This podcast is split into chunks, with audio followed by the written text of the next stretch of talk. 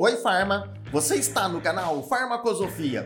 Eu sou Lincoln Cardoso, farmacêutico e professor. E por aqui eu compartilho muito conteúdo sobre farmácia, ciências farmacêuticas, farmácia clínica, interações medicamentosas e a prática da nossa profissão farmacêutica.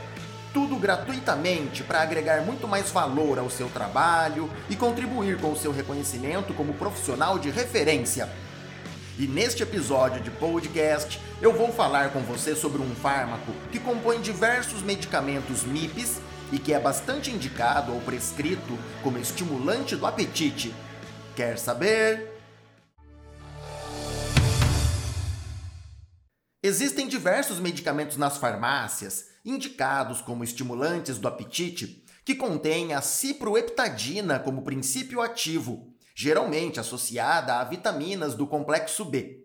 A ciproheptadina é um fármaco piperidínico, estruturalmente relacionado com os compostos fenotiazínicos, que exerce atividade antihistamínica H1, além de fracos efeitos anticolinérgico e depressor central.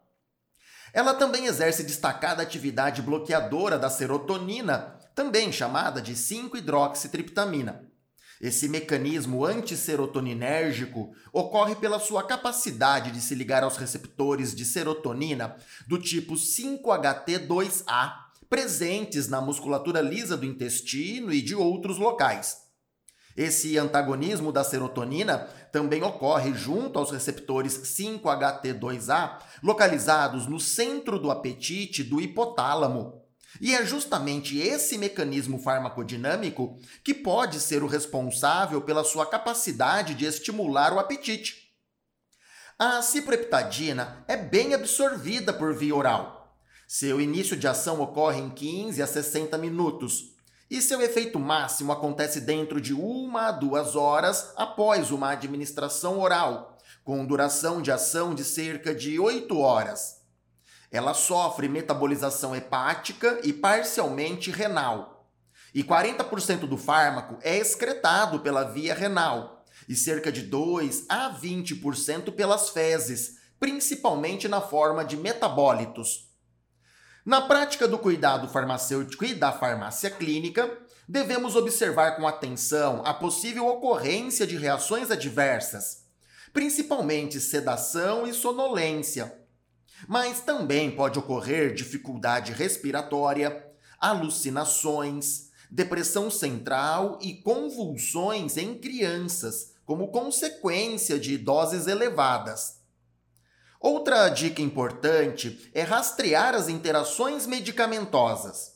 De um modo geral, a cipreptadina pode interagir com a amantadina, antimuscarínicos, fenotiazínicos e aloperidol, tendo como possível desfecho o aumento dos seus efeitos.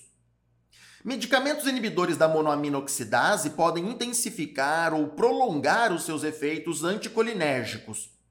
Mas uma interação clinicamente relevante de índice de risco C, que requer o monitoramento da farmacoterapia, e de gravidade maior, acontece pela associação de ciproheptadina com o topiramato, Fármacos anticolinérgicos, o que inclui antihistamínicos H1 como a ciproheptadina, podem potencializar o risco de oligohidrose e hipertermia quando combinados com o topiramato, principalmente em crianças.